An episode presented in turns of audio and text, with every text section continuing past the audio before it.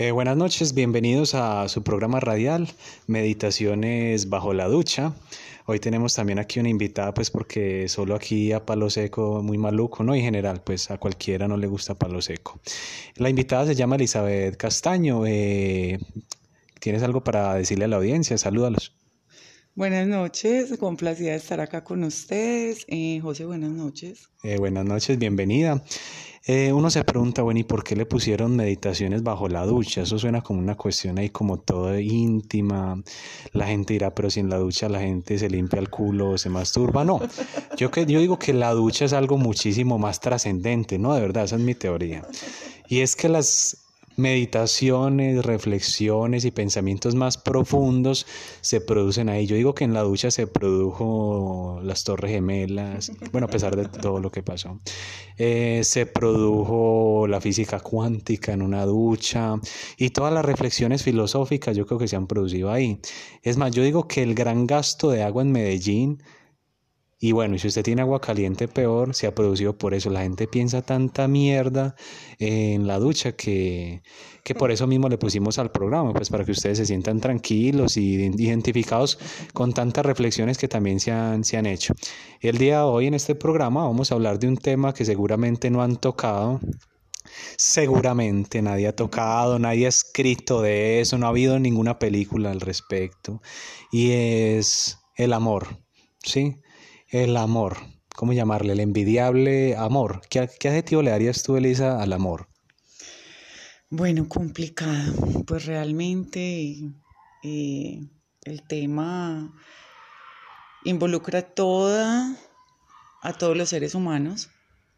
Es un tema sensible. O sea, por más y fue puta que usted sea ahí frío, tarde o temprano, usted se pregunta por eso se cuestiona bajo la ducha, posiblemente. ¿O vos crees que haya alguien en el mundo que diga, qué pereza el amor, a mí no me hace falta? También, posiblemente, también. Pues, pero que no sean psicópatas que destajan personas. Pero puede haber en algunos momentos, eh, digamos, espacios en los que se quiere quedar uno como tranquilo, sin esta emoción, sin este sentimiento. Ah, bueno, hay momentos. Hay momentos, dependiendo de... O sea, hay momentos donde se quiere más el amor, donde se quiere menos, pero hay algo que yo creo que no es debatible y es que en general es algo envidiable. Es algo que toda la mayoría de gente dice, y si a mí me pasara, o si yo estuviera sintiendo, eh, y uno ve fotos o qué tal se casó. Entonces, mientras usted está haciendo su docus, ve fotos en Facebook de la que se casó y usted, usted se hace preguntas, ¿y por qué soy miserable? O sea, usted se hace preguntas de por qué no le ha pasado o quiere que le pase. O sea, yo digo que tarde o temprano alguien se, se pregunta por eso, quiere que le suceda esa experiencia casi mítica que la gente tiene en un pedestal que, que llamamos amor, pero nos vamos a preguntar qué tanto es así. Sí, que tanto funciona como, como se promete en redes, como se promete en propagandas, en películas. Bueno, pues para empezar, yo pienso que no todas las personas que se casan sienten amor. No todas las personas que se casan sienten amor. Mm, no. no necesariamente. ¿Y eso aplica en qué casos? Eh, ¿Ardila Lule o...? no. Warren, eh, Warren Buffett, ¿cómo se llama? No, eh, es un tema que es espinoso, ¿cierto? ¿Por qué? Porque vamos a buscar la definición de qué es el amor y buscamos en las bases filosóficas, eh, miramos en la literatura, miramos en las películas. ¿Te vas a poner filosófico? No, miramos a nivel general lo que dicen los otros que es el amor y encontramos que muchas personas que se casan no necesariamente son compatibles, no necesariamente tienen un sentimiento de amor como tal. Eh, amor y matrimonio son cosas entonces muy diferentes o qué? Se supone que se llega al matrimonio por amor, se supone, claro, pero no siempre se llega por porque exista amor.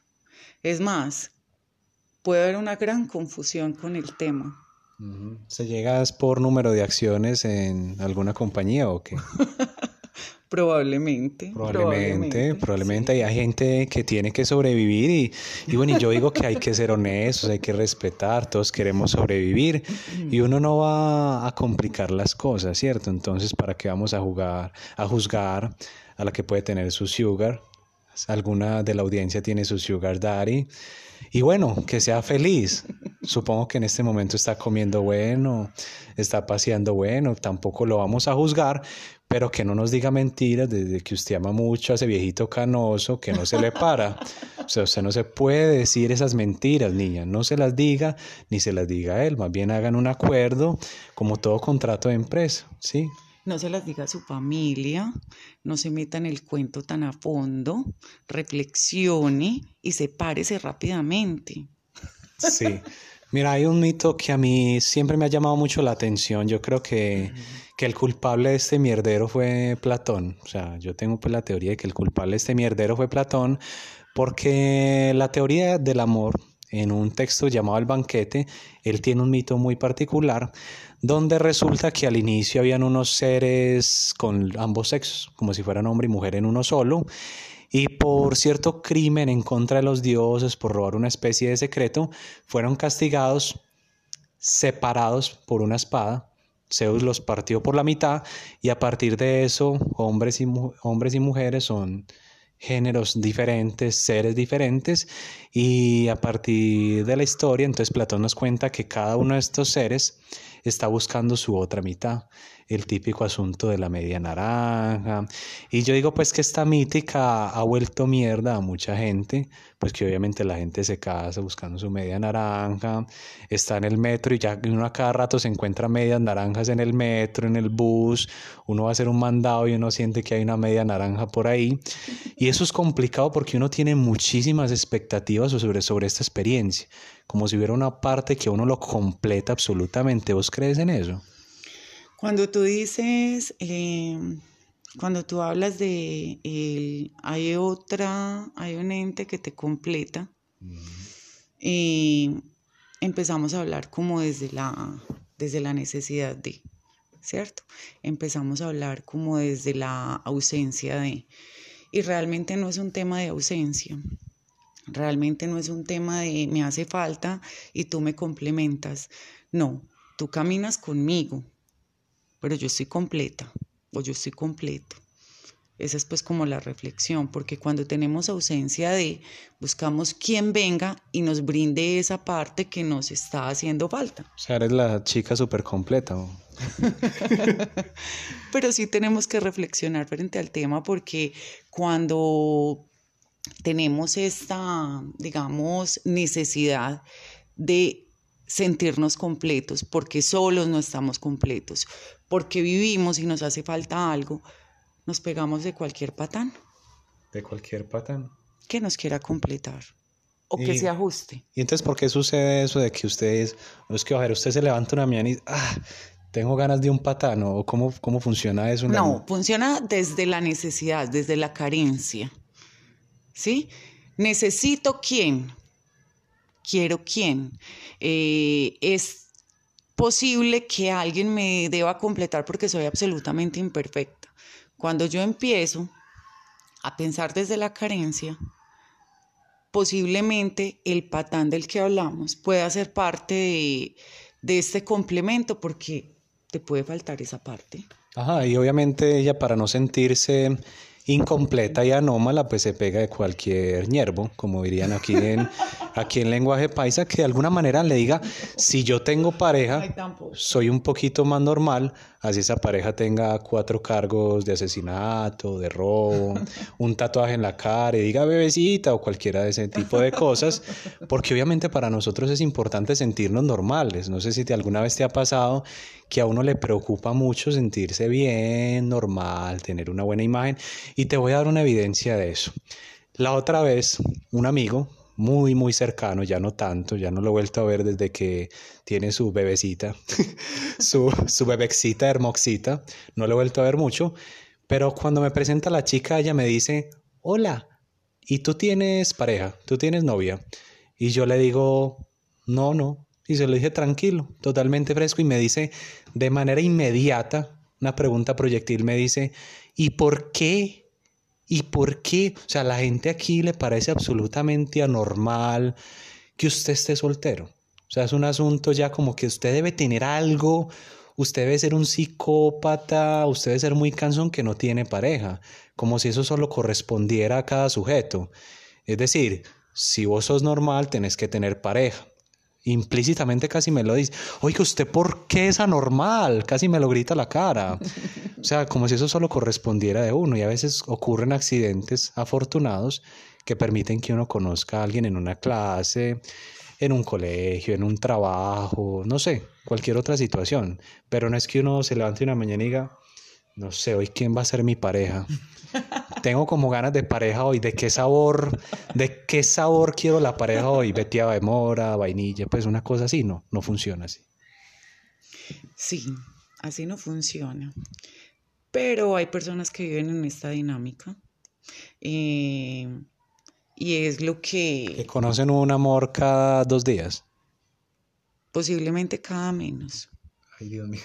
Y, y tú lo ves en los videos musicales y la influencia que trae estos videos podrían querer decir, mientras más parejas tengas, mientras más conozcas, mientras más, eh, sí, conozcas, más feliz vas a ser, ¿cierto? Entonces, digamos que esa influencia está ahí y, y, lo más lamentable es que está en la mente desde niños muy pequeños hasta las personas adultas que están en plena confusión sin saber qué es el amor, sin saber cómo funciona, con qué se come esto y grave, grave problema, ¿no? No, y es verdad, vos eh, vos ves hoy en día llorando a cántaros a niñas de, de 15, 16, 17, cuando realmente uno en esa época, pues yo me acuerdo que estaba todavía jugando con muñecos, eh, pensando en cosas intrascendentes, pero hoy en día vos lo ves cada vez más temprano. Hay gente que llora por no ser querida, por no tener novia o por haber quebrado como si se hubiera, como si se fuera la única persona que, que fueras a conocer el resto de tu vida. Es una cosa bien problemática, pues cada vez se ve más joven. Esa, esa preocupación por amar, etcétera, etcétera. Yo pienso que ahí ya tocamos otro tema y nos salimos, o no nos salimos tampoco del todo, y es que tocamos un tema trascendental importante y es esa carencia afectiva en la cual vivimos desde muy temprana edad. Desde la crianza, desde el amor, la autoestima, desde tantas cosas que nos debe brindar la familia y que como padres también eh, se debe brindar a los hijos y que en algún momento no se da de esta manera, no se da de manera, digamos, tan clara y se empieza a buscar el amor desenfrenadamente en la calle con otras cosas y pensar además que es que es amor por una carencia realmente. A ver, es la, la típica situación de incomodidad. No sé si ustedes han estado en alguna fiesta o reunión donde hay muchas parejas y usted está soltero. Y en esta cultura usted empieza a sentir como un calorcito.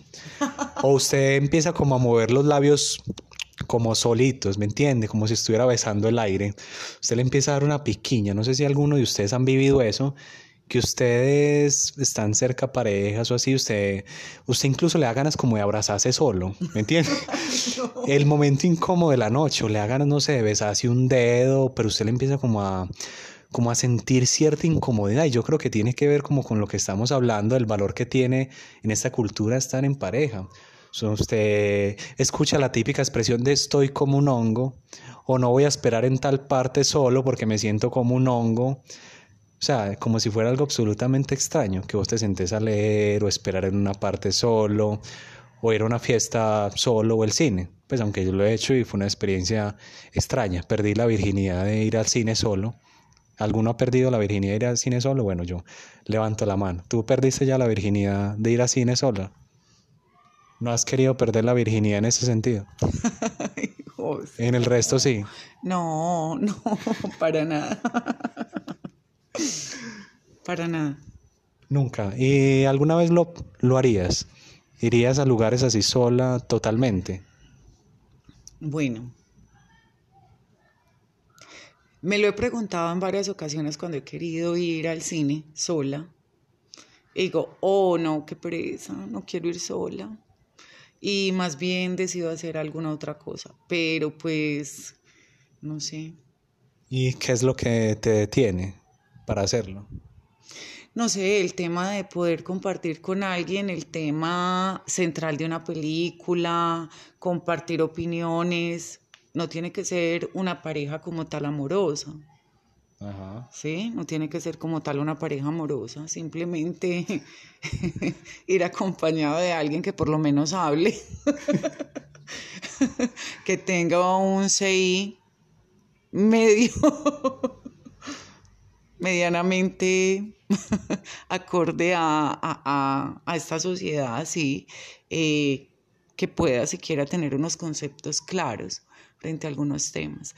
Ah, bueno, es decir, vos a cine no solo vas con un papito rico, pues, con un, un chulito, sino alguien con quien compartir y hablar.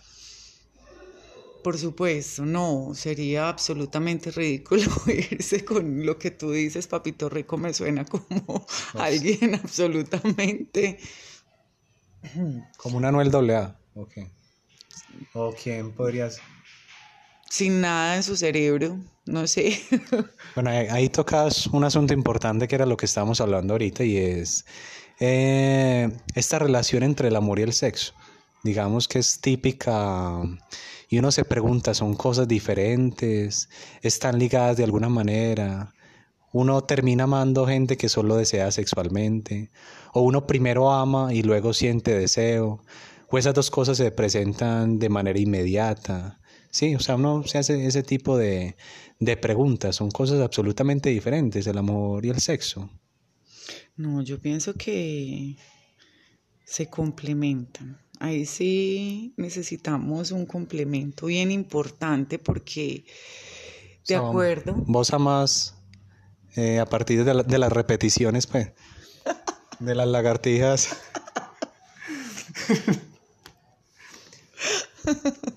bueno, no. A ver, tu teoría es que se complementa, o sea, me estás diciendo de manera indirecta y gestual, aquí los, los, el público no ve los gestos, pero básicamente me haces entender de que es factible terminar a amar a alguien que sexualmente nos pone como bestias desatadas.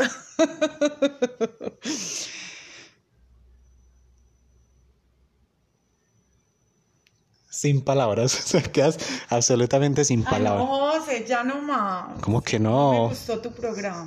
¿Por qué? Me desató mucha confusión. Eh, aquí tenemos la otra eh, presentadora un poco confundida con, con, la pregunta, pero igualmente hace parte de su proceso, la dejaremos descansar aquí unos minutos y esperamos que nos sintonicen otra noche. Este tipo de cosas pueden pasar muchas gracias por sintonizarnos hoy. Hasta luego, buenas noches.